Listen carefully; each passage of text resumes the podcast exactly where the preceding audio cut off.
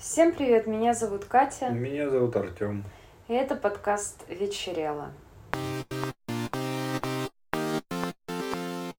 Сегодня у нас целых три фильма, но дело в том, что ну, как-то не получилось у нас придумать супергвоздь программы, поэтому просто рандомные впечатления покороче. Э, Ну, мы можем начать, в общем-то, с того, который посмотрели только что, по свежим впечатлениям. Это фильм «Кит» 2022 года. Там играет Брэндон Фрейзер.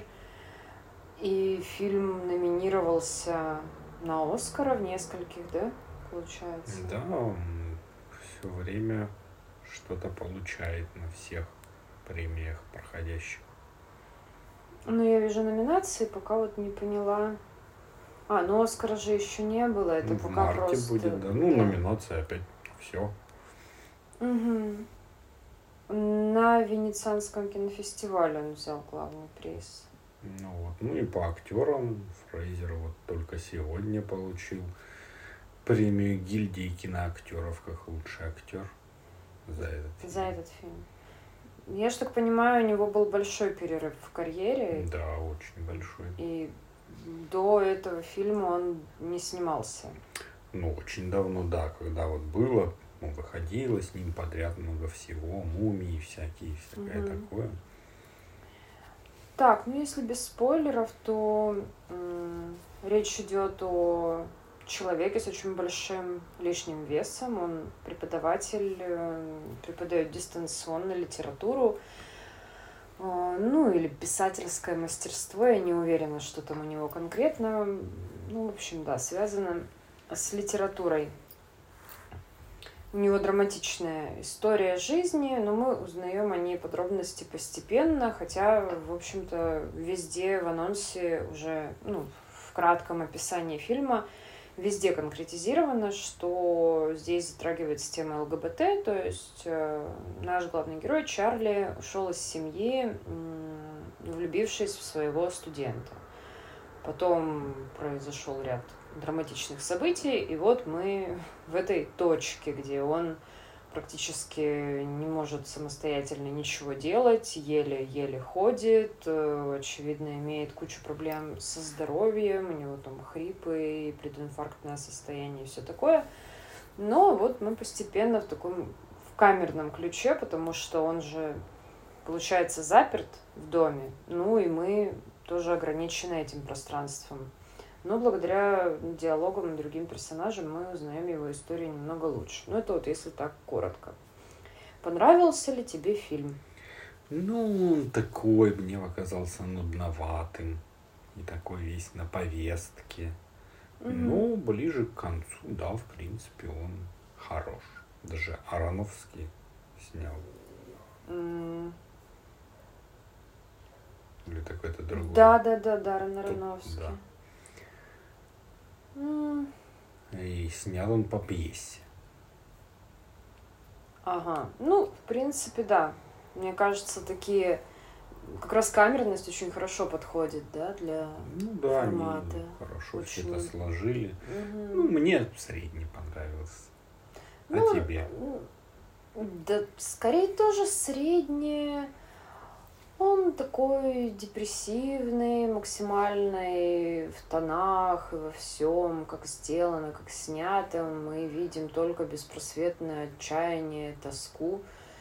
И это, в общем-то, не совсем те эмоции, которые хочется испытывать регулярно. Поэтому, ну, как, как работа, это неплохо, конечно. Ну, то есть я, я не считаю, что это бессмысленный фильм или что-то такое, но чисто потребительски, конечно, ну, посмотреть можно, но э, меня немножко, знаешь, что смущало, что э, это же ты мне рассказывал, что у Брэндона Фрейзера были проблемы из-за того, что к нему приставал кто-то, когда он был актером на самом пике своей карьеры, Да. в отличной физической форме и все такое. Ну, он же всегда был такой красавчик, все, все дела. Несмотря на то, что здесь понятно, это грим, но он вообще-то действительно тоже набрал немало. Ну, он набрал, и какое-то время назад он был очень большим.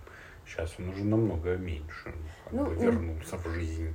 Ну да, и можно только порадоваться, но получается, что это как-то даже издевательски, что ли, как-то странно. Ну, это же как раз в том числе это и послужило тому, что фильм стал таким популярным, много чего Потому что мы все видим в этом отчасти историю самого актера. Видят его великолепное возвращение, все его так ждали, и жалеют, и так любят.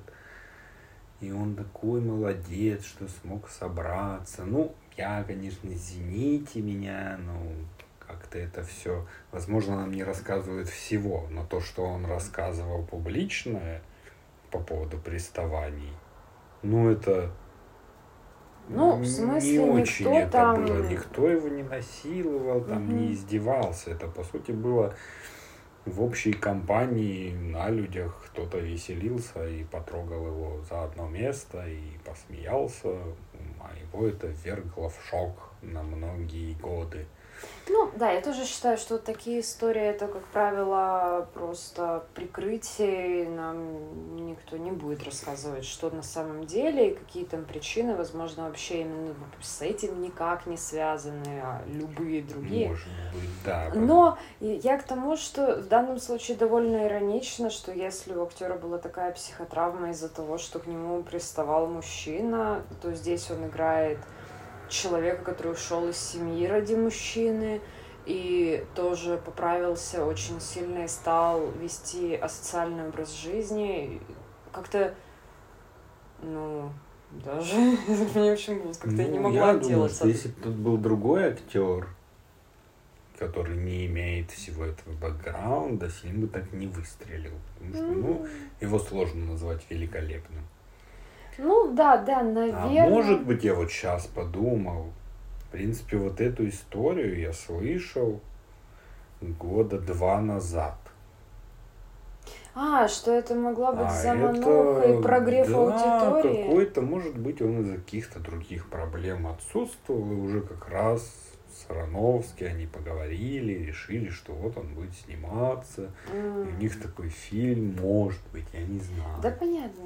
Ну, в общем, да, впечатление такое неоднородное, но посмотрели и хорошо. Я очень рад, что он вернулся. Мне очень нравятся его и старые фильмы. Я надеюсь, будет что-то еще классное.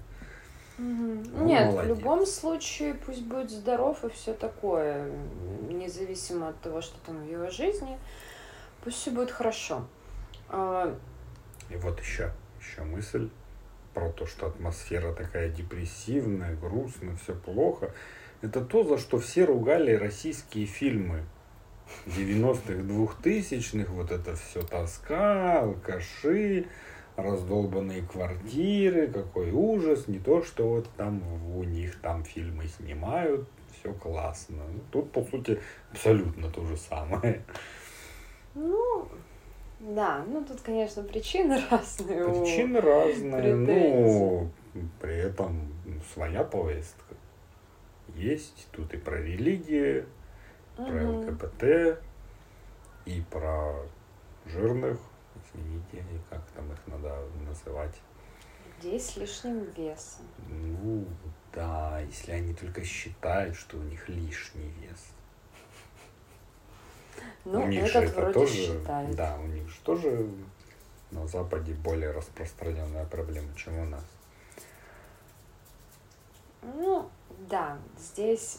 Ну, здесь нам дали такой пример, где особо спорить сложно, то есть он в- в- с фатальным ожирением, поэтому тут даже я не знаю, насколько в невминозе нужно быть, чтобы считать, что все супер. Ну да. Все-таки ему уже очень плохо. Если со спойлерами, тоже, ну, как-то очень коротко постараемся, потому что, по сути, можно в двух словах все выразить, нас просто погружают. Живет этот Чарли в какой-то момент, а, когда ему становится плохо, к нему в дверь стучится молодой человек, который пришел с вестью об Иисусе. Он представитель какой-то одной из церквей. Он из-за того, что дверь была, оказалась не заперта, входит, э, помогает ему взять телефон, позвонить э, подруге. И потом, наверное, вот еще следующее появление, к нему приходит его дочь, с которой он не виделся 9 лет. И изначально мы общаемся только с этими тремя людьми, которые появляются, как правило, по отдельности, иногда в разных сочетаниях. Ну да, ну и нам сразу, в общем-то, сообщают, так как его подруга медсестра, что он скоро умрет. Да, что он, у него нет денег, у него нет медстраховки, лечиться он не хочет, ну, потому что кто будет выплачивать все эти долги. И она вот единственный человек, который ему помогает. Она все-таки медработник, поэтому как-то по мере сил старается поддерживать его, хотя, конечно, без квалифицированной помощи медицинских условий это нереально. Он преподает удаленно с выключенной камерой, потому что, ну, наверное, большая часть людей, когда набирают вес сильно, в какой-то момент у них начинаются проблемы с тем, чтобы показываться на людей. Ну, он отлично понимает, что у него проблемы. Да, он прекрасно понимает, но... Он но... не может остановиться есть, в том числе. Ну, конечно. И вот так мы узнаем, что он был женат, у него был ребенок, когда его дочери было 8 лет, он встретил, ну, познакомился в своем университете, где он преподавал э, со студентом. Ну, там нет вроде как какой-то такой ситуации по поводу мезальянса по возрасту, потому что это были какие-то вечерние курсы, то есть это был вполне взрослый мужчина, а не какой-нибудь мальчик не окрепший, то есть вот хотя бы это, хотя бы это мы не педалируем. Как оказалось, этот молодой человек, его студент, принадлежал к той же церкви, а, весть откуда ему принес случайный посетитель. А, соответственно, он, в общем-то, Чарли не нуждается в информации об этой церкви, он а, очень много узнал. Ну и так как он все-таки с литературой связан, он, в принципе, и Библию читал, и все читал, и все знает. Ну да, с, с, с религиозной тематикой он знаком. А, все закручивается плотнее. Медсестра его, подруга, она сестра этого его любовника. И из-за религиозных противоречий он не мог принять эм, ну, свою природу, их роман, его семья от него отвернулась, а он был очень ярым сторонником этой церкви. И, в общем, он постепенно стал болеть, страдать и совершил самоубийство. Ну и после этого все, в общем-то, для Чарли пошло под откос. И вот э, сестра этого его любовника покойного помогает и дружит с Чарли. Дочка Чарли приходит к нему. Я так поняла вообще, не знаю, из любопытства. Не, а он ее позвал. А, он ее позвал. Да, он ее позвал, потому что уже понял, что скоро умирает и надо. Ну, она пообщаться. очень негативно настроена. Он предлагает ей помощь в написании школьного сочинения, потому что у нее проблемы, она там под отчисление стоит. И выясняется, что деньги у него все-таки есть, причем много он их складывал всегда на отдельный счет, чтобы потом отдать их дочери, потому что он чувствует большую вину за то, что все так вот сложилось плохо. Ну, и в итоге мы постепенно узнаем больше и про эту девочку, про ее какие-то проблемы, очень депрессивное состояние, у нее нет друзей, у нее все не очень хорошо, она озлоблена на весь мир в подростковом протесте. Мы узнаем про этого проповедника молодого, ну, как, как их правильно назвать? Ну, ну просто служитель церкви. Ходит агитатор, да, от Бога. А что на самом деле все не совсем так, и у него там тоже свои духовные искания, и тоже проблемы с семьей, и и он украл вообще у своей церкви деньги, и скрывается, и пытается увидеть знак в том, что Чарли нуждается в помощи, может быть, сейчас что-то. Ну, короче. Короче, оказывается так, что все, все герои несмотря на то, что в фокусе у нас Чарли, который весь такой максимально разнесчастный, но в итоге оказывается, что у всех своя большая проблема, и кто-то пытается помочь, кто-то ищет помощи. Как-то слово за слово Чарли умирает. Ну, то есть там, там нет какого-то такого конкретного завершения, чтобы а, у всех все полностью раз и навсегда стало хорошо. Благодаря дурной шутке, пранку дочери Чарли, родители сбежавшего этого молодого человека выходят с ним на связь и говорят, что ты что, дурак, мы все тебя обращаем, езжай домой. То есть это, наверное, единственная такая линия, где относительный хэппи-энд, хотя фиг его знает, что у него там в голове. Он такой немножко странный. Ну, а так что? Девочке, когда она подрастет, достанется крупная сумма со счета папы. Ну, при этом довольно это все стрёмно закончилось. Да, закончилось стрёмно и неприкольно. Никто ни с кем не примирился особо. Просто какой-то такой вот круговорот боли и колесо катится дальше. Ну да, ну и сама его смерть тоже тоже такое вроде бы вот он о ней заботится, все такое, а по сути он встает перед ней, хотя он не мог ходить, идет к ней, она ему читает свое эссе, которое его спасало все это время, которое она написала когда-то там в восьмом классе. Приходит, становится, дочитывает, и он как бы улетает. Но как бы по сути она стоит, а перед ней умирает ее отец, падает с грохотом на пол. Ну, нам не показывает, конечно. Ну, очевидно, Но суть то, что для нее это будет нехилая такая травма.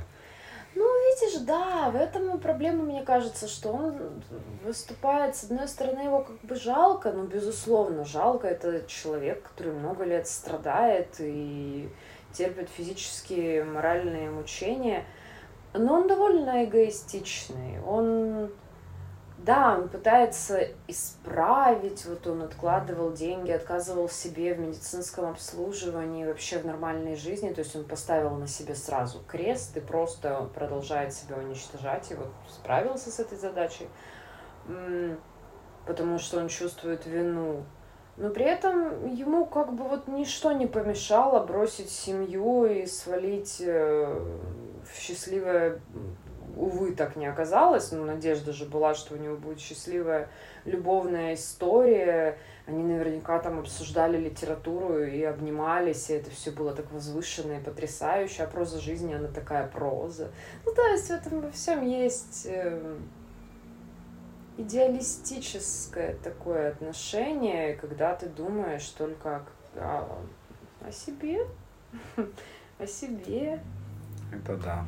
Ну и фильм довольно скандальный вышел, еще до выхода, точнее. Многие обсуждали, ну и после выхода тоже. Ну, у нас-то это особо не принято, но там же любят осуждать всего и вся.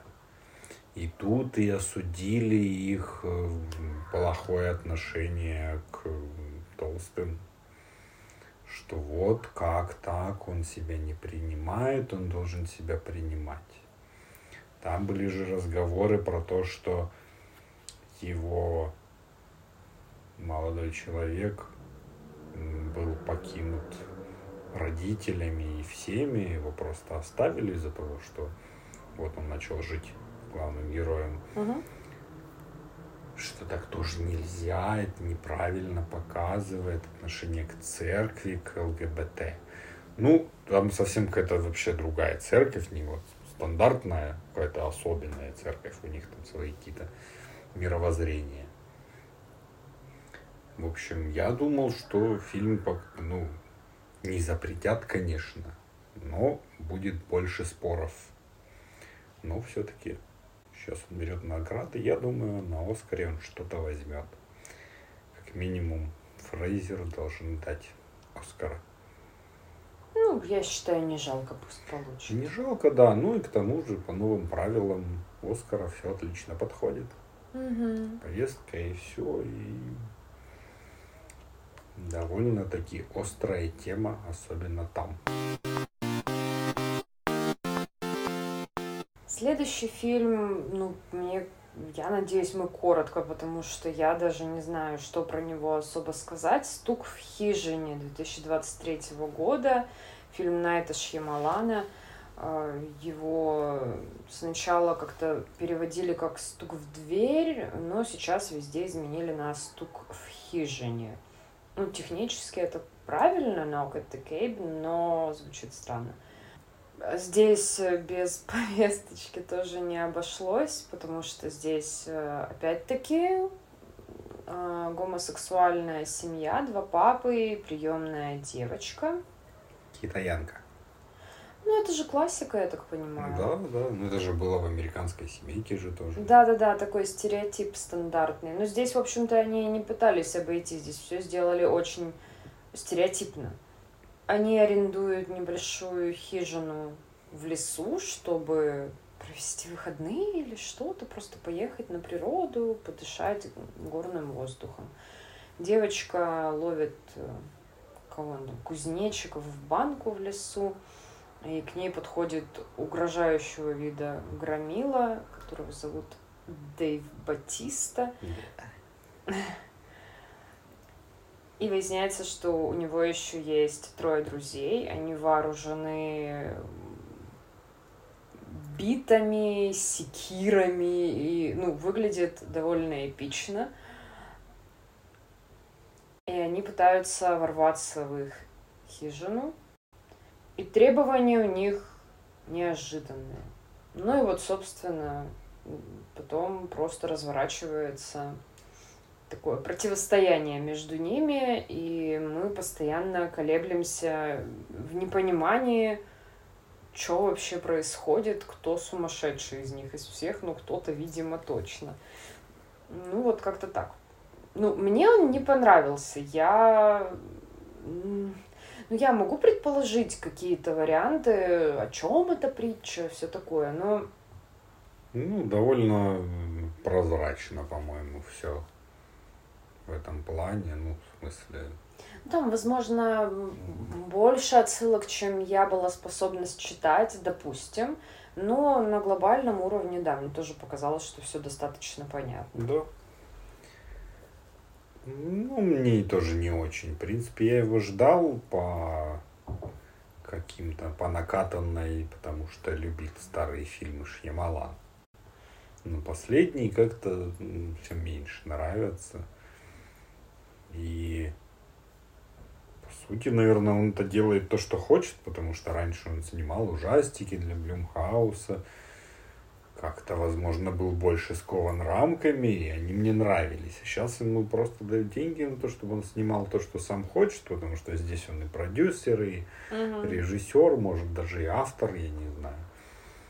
Ну и делает, что хочет, молодец, ну, ну, уже не так. ну, это да, это уже кому-то зайдет, кому-то не Ну, зайдет. возможно, ему надоело просто ужастики снимать. Он хочет какие-то притчи. Что прошлый фильм «Время» был, что этот. И еще более странный. Ну да, во времени хотя бы, ну там Ну, Концепт там, поинтереснее, да, там прям мне кажется, загадка, был. и все, и развязка интересная, там, да. Хотя бы в процессе смотреть было увлекательно. Ну, при том, что тоже какие-то отдельные моменты мне вызывали некоторый скепсис, но это уже ладно, я не претендую. Со спойлерами, ну, хотя вот я смотрю на кинопоиске, это тоже написано сразу в описании фильма, что четыре незнакомца, вооруженные диковинными орудиями, в принципе, как я и сказала, они ставят перед выбором эту семью, что они должны, вот именно от них втроем зависит, они должны между собой решить, кого они убьют из них троих. Причем они сами должны убить. Да, семья. а, то есть мало позволить убить себя этим незнакомцам. Они должны на семейном совете все это решить и, да, убить собственноручно. Либо наступает апокалипсис. И по мере вот этих переговоров, где, естественно, сначала никто не верит, и все думают, что просто находятся в заложниках сумасшедших. Я вообще так поняла, что дело было в хижине. То есть это у них были какие-то знамения или что-то. Да, им снились сны, что в, конкретно в этом месте. Да, то есть они... они потому что говорят, что очень жаль, что здесь оказались именно вы, ну, да. но раз уж так, то так, что поделать. Ну да, ну, оказался кто-то бы другой, то... Да, то перед ними была бы та же самая дилемма. Ну, я бы тоже не сказал, что они сразу там как-то возмущались. Возмущались они недолго и разделились, собственно, тоже довольно равномерно. Один был абсолютно против, а второй был уже сомневающийся и так далее. Ну, а девочка маленькая, она как бы за всех. Ну, а она переживает, да, такой типа семейный конфликт, где ребенок между двух огней тоже очень даже жизненно. Сами эти незнакомцы начинают постепенно убивать себя, ну то есть один за другим, с большими промежутками времени, но все-таки совершать самоубийство параллельно по новостям передают как на землю обрушиваются вот буквально казни египетские. Ну, да, здесь... ну как не самоубийство, их убивают остальные трое, двое, те, кто пришли с орудиями. Угу. Но как бы это вот такое показательное выступление, что вот вот вы выбор не делаете, тогда я умру. И вот они Но последний же себе горло перерезал. Ну, последний, да, потому что не осталось никого уже, да. И здесь такая не буквальная но метафора на библейскую тему, потому что казни египетские здесь тоже без саранчи и кровавых рек, просто разнообразные цунами, а, очень агрессивная эпидемия вспыхивает, убивает детей. Ну, то есть такие очень жесткие, триггерные ситуации. А эти четыре незнакомца являются тоже метафорическими всадниками апокалипсиса, только тоже не совпадающими а, с той символикой, которая использована в ортодоксальном библейском тексте. Да, ну причем это звучало прям даже, это довольно удивило странно. Да, они там перечисляли, кто-то из них милосердие, кто-то да. гнев, кто-то что-то еще. То есть они прям, а, если у нас... Ну, наверняка, если вернуться а, к этому моменту и зафиксировать, как называли этих всадников апокалипсиса, Возможно, в этом тоже есть какая-то позиция Шьямалана по поводу того, что сгубит наш мир. Ну, типа, это его версия. Ну, да, да, да. Потому что, ну, милосердие, там женщина, она медсестра, и она, в принципе, если кто-то оказывался случайно ранен в пылу, там, попыток драться, убегать, она пыталась помогать, она, ну, в общем, такая вся заботливая. То есть, если э, развивать аналогию на библейскую тему, получается, что милосердие — это далеко не самое, возможно, хорошее человеческое качество, потому что оно может привести тоже к бедам, ну, видимо. Ну да, ну причем там остальные, я вот тоже не, не вспомню сейчас, но они тоже были довольно странно звучали, как да, что-то и, плохое. Да, да, они как будто бы ну, не, не прям добродетели, разные там качества, но ну, как бы не глад, мор и смерть. Ну, нет. Как-то ну, вот не так точно. Ну, в общем, ну ладно, какое-то у меня такое. Ну в итоге, да, в итоге они все-таки криво, косо, ну, принимают это решение и уезжают, и хэппи-энд, весь мир выдыхает, все как по мановению волшебной палочки, действительно. Да. Заканчивается, больше никто не умирает. Ура, ну, ура. опять, конечно, как всегда, ура. остается вопрос, а было бы так, если бы... Ну, тут изначально, перв... первоначальная посылка настолько абсурдная, что, ну, я даже не знаю, просто такой вот поиграться, пожонглировать концепциями. Да, ну и сколько я тоже понял, там звучало то, что так периодически бывает в истории человечества. Ну... Когда что-то начинается, семья должна выбрать одного из своих и убить его, и тогда все выживут. И раньше вот получается все время делали выбор ну, апостолы справляются. Да. Странный фильм, странное ощущение. Ну, довольно все, все как-то вот становится слишком понятно и очевидно. Ну, потому что вся завязка там на первых 10-20 минутных уже, в общем-то, ты понимаешь, чем все закончится. Ну, ладно. Не, ну у тебя есть 50-50 или ну, так 50 -50 или эдак, но... этого уже мало, наверное. Ну, да, да, да. Потому что, ну да, если все хорошо закончилось для человечества, одного убили. Такой, ну да, ну и ты тут же понимаешь и представляешь плохую концовку, которая тоже уже бывала. Ну да, нам дают дилемму, и все полтора часа мы просто ее крутим и вертим, и все. Да, ну и обмусоливается одно и то же все время, вот это вот, в общем. В общем, да, мы не так прониклись. Себе. И третий фильм, а, уже российский, называется «Мира». Фильм 2022 года. Я, признаться, не, не слышала о нем как-то особенно, пока в одном из пабликов не увидела кадр оттуда, где главный герой, который находится на космической станции, у него на груди нашивка с такой стилизованной цитатой из монолога идущего к реке. Ну, типа фан-факт. Ну, что он как там правильно начинается? Я, я в своем сознании уже настолько преисполнился, да, и бла-бла-бла-бла-бла. Да. И там такое оно сделано, как в начале Звездных войн, когда буквы уменьшаются и уходят в перспективу. Ну, вот. И я тогда обратила внимание, а фильмы про космос мы любим в принципе. Да. Вообще стараемся смотреть. Идущий к реке тоже наш, потому что не все знают, но идет-то он к реке Кубани, потому что он из Краснодара. Да. Я его видел пару раз.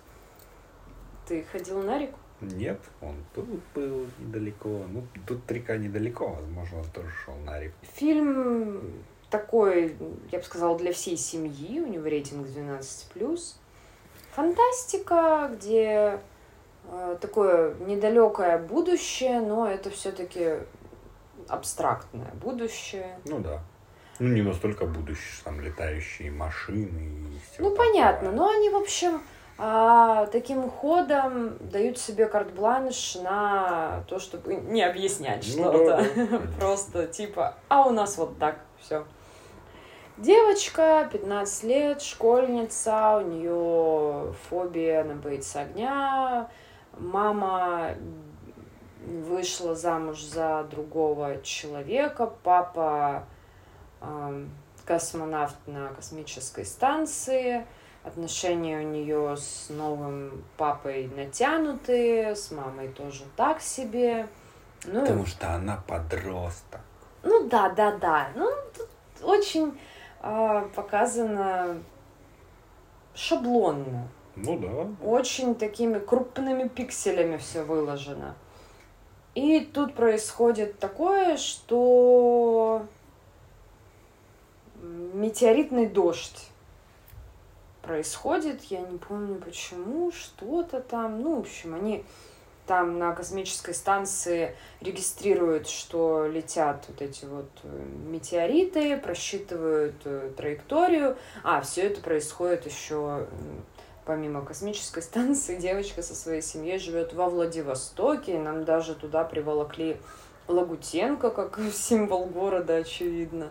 Ну, тоже такие вот мелочи. Ну, типа, вы же знаете, он же из Владивостока. Да. И, в общем, метеоритный дождь, хреначит, они ошиблись в расчетах, он оказался гораздо хуже. И папа вот с космической станции а, вместо того, чтобы эвакуироваться и что-то делать, помогает при помощи миры, так зовут компьютер, ну типа как искусственный, искусственный интеллект, да. да. Помогает э, своей дочери Лере спасаться, потому что у него там такие супертехнологии, что он способен внедряться во все компьютеры из окружающей реальности, и он ее сопровождает и подсказывает. И, в общем, они там всячески героически спасаются. Ну, даже не знаю, что еще сказать. Он простенький, мне показалось. Да, есть так по задумке. То есть, ну, ничего особенного, просто такая ну, небольшая фильм, фантастика. Небольшая фантастика, маленькая катастрофка, э, фильмик «Катастрофочка», да. про семейные ценности. Да. О том, что папа все для тебя сделает, доченька, любой ценой. Не, ну, мило. Да. Но я бы отдельно отметил визуальную составляющую. Ты имеешь в виду компьютерную графику? Да, графику там очень много, там и в, космосе угу. всякого станция там разрушение города, падающие здания, все там вот это вот. Это очень хорошо сделано. Я просто всегда вижу и понимаю, что как. А здесь прям на удивление очень качественно. Потому что, ну, очень сильно постарались, видимо. А эта команда была очень заинтересованная и было интересно, потому что так не всегда стараются. Но прям да. Тем более сейчас на новостях про землетрясение и рушащиеся дома в Турции.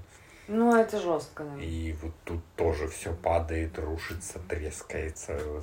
Довольно-таки напряженно. Ну, стрёмно, конечно, да. Да. Мне понравилось, в общем. Ну, в целом, да. Просто не сказать, что я как-то прям впечатлена, влюблена. Ну, да, ну, да. вполне живенько. Ну, можно с ребенком когда-нибудь посмотреть. Ну, такое, да, не стыдно. Да. И без жести, и интересно. Героизм такой ну, подростковый. У нас это, это любят, конечно, да, да. вдохновляющая такая да. штука. Ну и тоже про скрепы ты тоже говоришь, вот он скрепы, скрепы, везде скрепы. Ну, по сути, это же наша повестка. Так нет, я там... ж ничего не имею против, но это просто уже такая фирменная тема. Да, да, но я вот тоже подумал, что, ну, я не только от тебя это слышу, в принципе, от каких-то обзорщиков фильмов, сериалов, чего-то еще, вот у нас семейные ценности везде суют, все такое. Ну, мы уже привыкли к западной повестке ЛГБТ и расизм и когда одно и то же нам тулят в каждом фильме, там мы привыкли. Тут пока не привыкли. Ну, потому что это у нас не так давно началось. Раньше были вообще непонятные фильмы, странные. А сейчас тулят вот это. Ну, ладно. Ну, оно объяснимо, я ж не спорю, да, конечно. Да. Но не могла не отметить, что и здесь, разумеется, как положено, да. все развили. Ну, снимают кино и хорошо. Нет, я вообще тоже вообще всячески поддерживаю отечественный кинематограф. Я расскажу сегодня про э, Молебскую аномальную зону. Какую? Молебская. А. Она также называется э, Эмский треугольник, Молебкинский треугольник, Пермский треугольник, М-зона. Э, это территория на границе Свердловской области Пермского края, на левом берегу реки, реки Сылва, между селом Малепка и деревней Каменка. По утверждениям российских уфологов, там происходят паранормальные явления. Площадь самой зоны, ну вот активной зоны, mm-hmm. где-то 70 квадратных километров. Mm-hmm. Но сами явления по докладам очевидцев замечались э, на гораздо большей территории, там вплоть до тысячи квадратных километров. Она стала известна после цикла публикаций, которая называлась «Эмский треугольник» или «Чужие здесь не ходят» журналиста Павла Петровича Мухортова в Рижской газете «Советская молодежь» в 1989 ну, году. так давно. Ну, расцвет уфологических всех этих штук как раз был, наверное, Ну, где-то в я 70-е, понимаю. 90-е. Да, да. То есть вполне вписывается. Я сейчас э, коротко расскажу, какие со слов очевидцев там отмечаются явления. Опять же, это по утверждениям уфологов. Доверять этим заявлениям или нет, дело каждого. Постоянно НЛО. Много. Постоянно. Светящиеся шары, подобные им тела, выстраивающиеся в правильные геометрические фигуры. Отраженный свет от разного рода фигур, в том числе человекоподобных, и объектов при использовании фотовспышки в ночное время. Изменение хода времени. Изменение заряда батареек и аккумуляторов фотоаппаратов и других электронных устройств. Звуковые миражи. Телепатические и визуальные контакты с представителями внеземных цивилизаций. Вот это неплохо. Изменение направления течения реки Сыловы. Левитация различных предметов. Там, естественно, уже развилась целая мифология вокруг этой зоны. А, Есть разные теории того, что это, почему. Кто-то стоит на той точки зрения, что это именно внеземные цивилизации. Кто-то считает, что этому есть какие-то природные объяснения, хотя а, магнитные аномалии, например, там не фиксируются приборами. Ну, естественно, пытались предполагать. А, Конкретно это нет, но всегда остается простор для того, чтобы предположить, будто бы там просто регистрируются явления, которые мы не изучили Ну да. Но они не внеземного происхождения. С другой стороны, и объяснения особо нет. Там есть э, зона разбита на несколько участков. Это вот уже топография, которую разработали сами уфологи. Есть центральная поляна, Мухортовский завал, потому что это описал как раз журналист Мухортов, и я к этому приду. Я прочитала его статью. Я приложу ссылку. Она довольно большая, но э, и она странная. Ну, то есть прям такой камбэк к журналам про, по уфологии. О, просто, я знаешь, на максималках. Ну, просто. То есть какое-то время мозг сопротивляется, а потом ты просто отпускаешь ситуацию, читаешь, не оторваться. Такое. Выселки, ведьмины кольца, там при фотографировании с этого места в определенном направлении на снимках часто получаются странные светящиеся шары с черными пятнами в центре, так называемые ведьмины кольца. Там есть Скопино, бывшее старообрядческое поселение, Змеиная горка, так называемый космодром. Вот, с этого надо было начинать. Да. Черная речка, Белая гора и все такое. Я не буду, естественно, пересказывать во всех подробностях статью, оставлю ссылку, кому интересно, можете прочитать. Там прям человек почувствовал себя, э, я даже не знаю, такой пришвин от уфологии, он очень образно, емко и с пафосом пишет. Собственно, он рассказывает, как э, с ним связался житель этого поселка в Малепска. В 1983 году пермский геолог Эмиль Бачурин нашел среди снегов круглый след диаметром 62 километра, внутри которого таял снег. Вау. То есть это было теплое место, Мгм. и он предположил, что там садилась летающая тарелка. Какая огромная. Ну, 62 метра, а что А, метры, ну километры. Нет, как же он, как он замерил? Ну как, он же геолог. Ну, не, я, нет, метра, метра. Я не помню, кто там на ком стоял, кто в какой очередности с кем связывался, но в итоге вот этот Павел Мухортов собрал а, тусовку уфологов вместе с экстрасенсами, целителями. Супер. Там супер тусовка была, которая умеет, знаешь, тучи руками разводить. А потом они все собрались и начали писать журнал. Излечивать на расстоянии. То есть да. он, он сразу знакомит нас с тем, какие чудесные, уникальные люди поехали в аномальную зону. И он подробно рассказывает о части событий, потому что описывать все, во-первых, он не считает нужным, во-вторых, вам это знать не надо, да, в-третьих, может быть, потом. Приходите ну там, короче. сами посмотрите. Ну типа того. О чем они говорят сразу, что вот как только ты туда входишь в эту зону, ты боковым зрением постоянно видишь летающие объекты. Вот эти вот, знаешь, классические гантели образные. боковым. Да, в принципе, в основном а, объекты, они либо видны при попытке их сфотографировать, от них отражается вспышка, угу.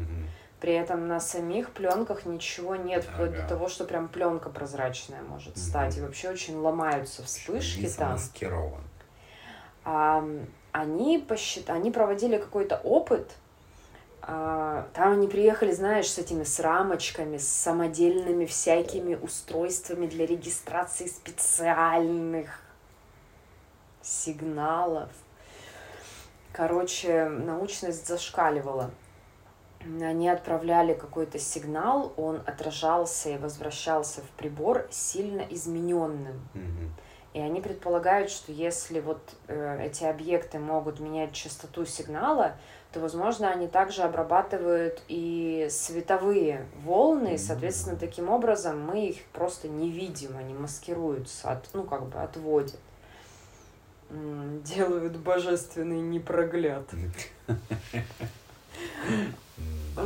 Они, у них там вот это вот завал, это место, куда нашего главного журналиста постоянно ночью тянуло. То есть он очень подробно описывает, как у него а, он просто не мог противостоять зову, у него покалывало пальцы, потом он боялся, потом ему казалось, что ему уже хорошо, и только на инстинкте самосохранения он, собственно, не пошел. И там, да, были поваленные деревья, это тоже отдельная тема, потому что там много а, бывает непонятных ситуаций с деревьями, когда совершенно здоровые валятся, и бывают срезаны как будто посередине, хотя молния, она обычно вдоль.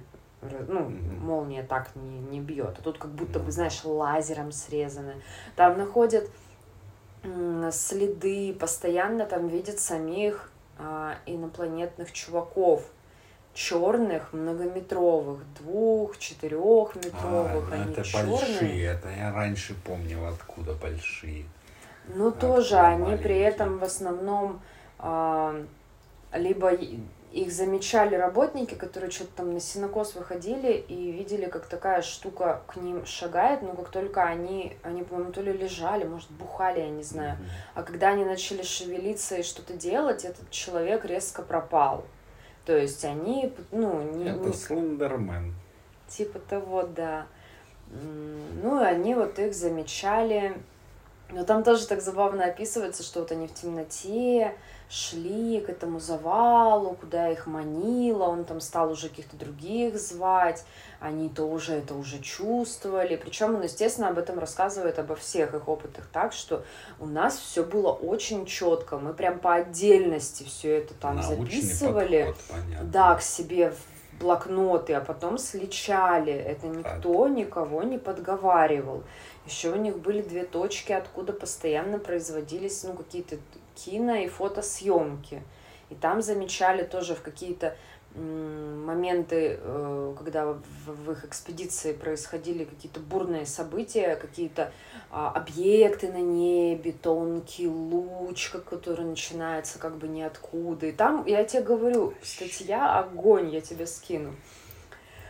А вот самое прикольное началось тогда, а, вот, вот это он описывал, как они шли к этому завалу и говорит, они слышали, шорох шагов, который полностью повторял их шаги, и он прекращался, когда они останавливались. М, Ребята, вы в лесу. Ну да, конечно, это так звучит. Ну ладно.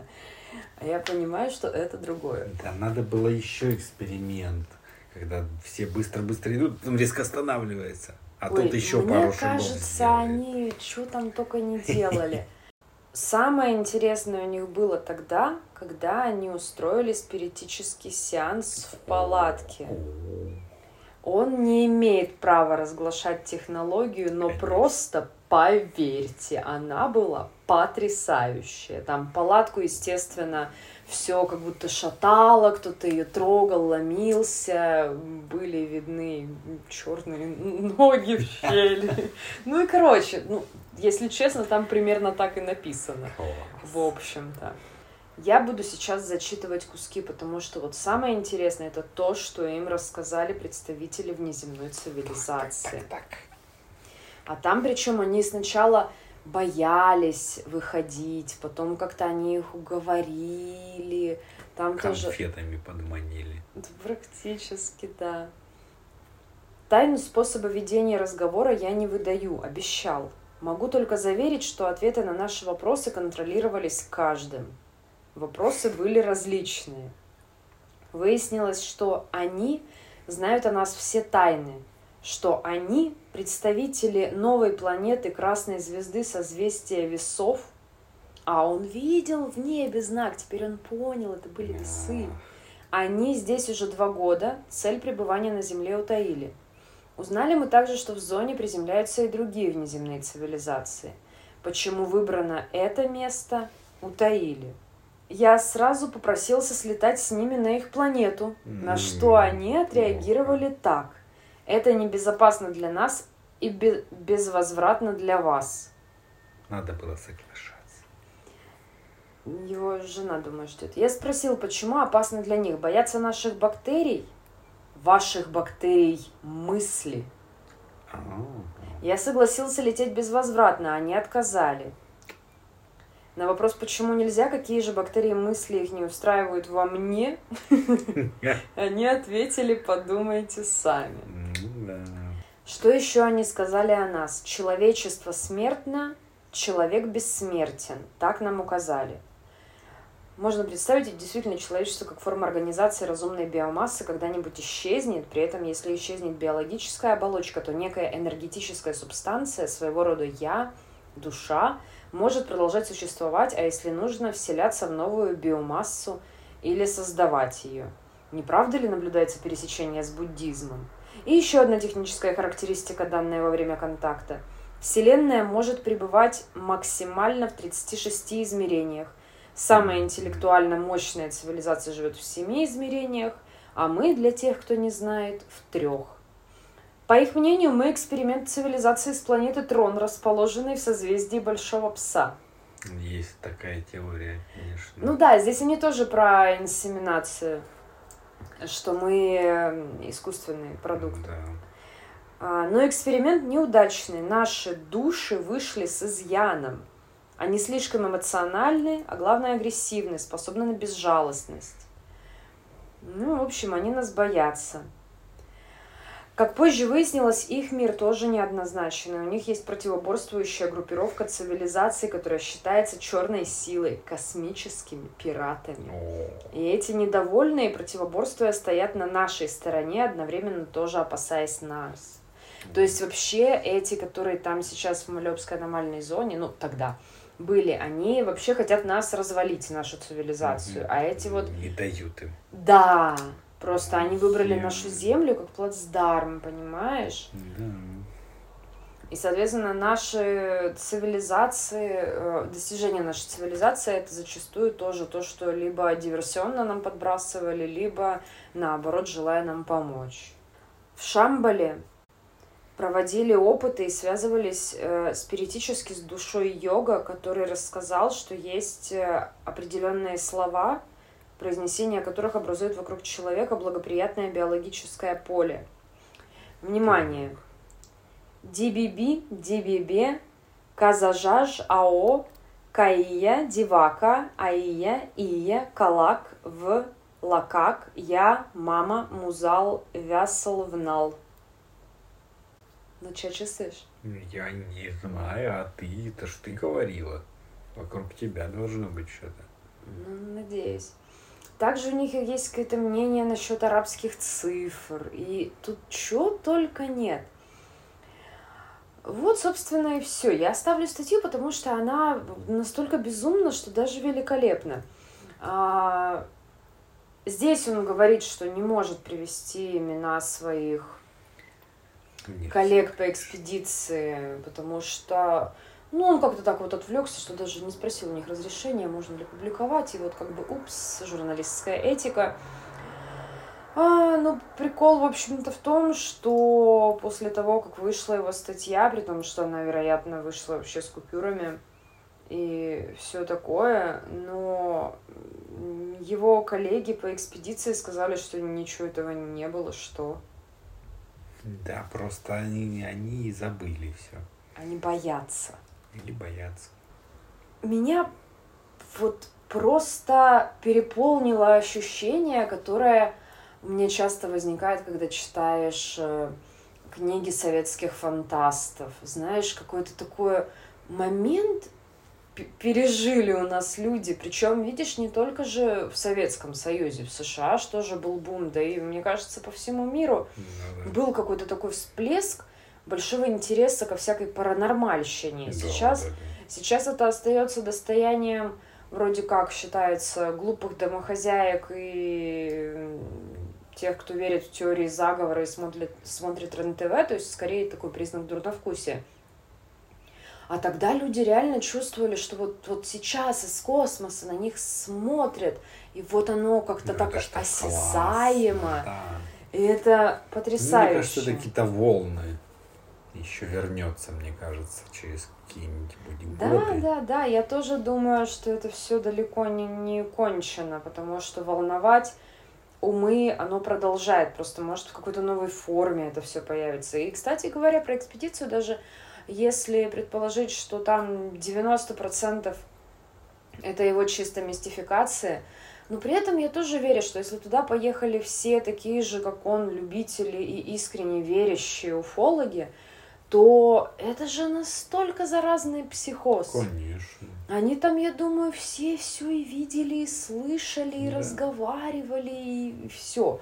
Другое дело, что понятно, он этому пытается придать вид такой вот прям научности, прям чини исследовательский институт.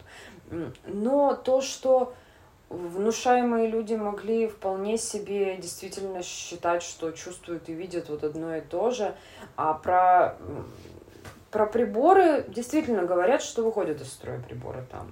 Вот. И действительно есть какая-то фигня с часами. Проводили тоже эксперименты, оставляли просто Ну, в бидоне, Такие, есть такие часы. зоны, да. а, забирали их через время, они там отставали на несколько Ну да, да. часов.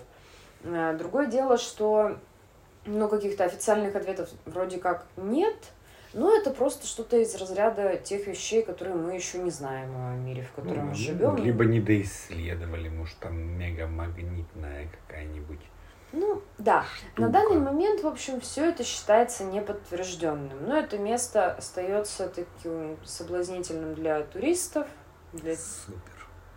да, для всех, кто интересуется, кто хочет по м, щекотать себе нервы. На данный момент ничего не подтвердили. Считается, что все это Но и не опровергли, вообще, возможно, все засекретили. конечно. Там есть э, уже и арты, и памятник Кыштымскому карлику уже там поставили, ну, чтобы не скучала Лёша. Вроде как в 80-х годах там какие-то магниты якобы закапывали. Зачем? Кто? Почему? Ну, то есть это все... Потом выкопать или... Посмотреть, бы, что как будет. Закапываешь один, через год выкапываешь целую грядку магнитов. А, ну тоже нормально, правильно, пусть растут.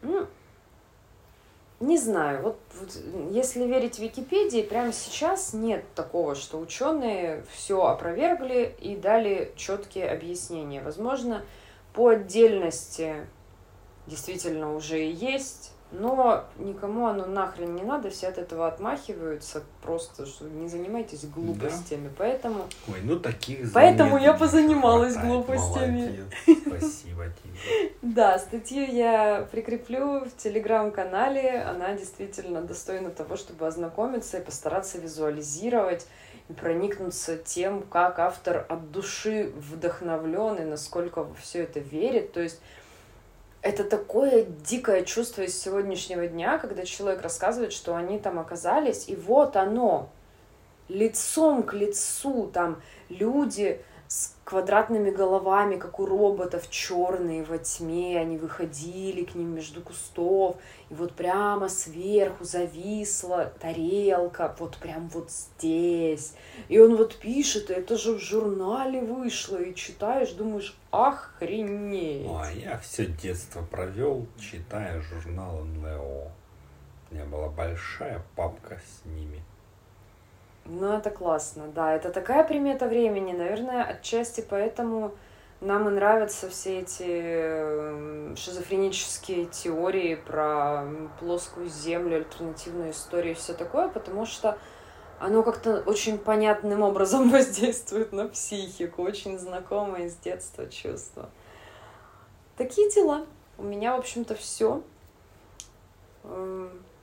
Если есть еще какие-то интересные такие вот, э, может, географические координаты, потому что я вообще абсолютно случайно набрела на вот эту Малепскую аномальную я зону, никогда не, слышала. Я, возможно, где-то пока попадалась.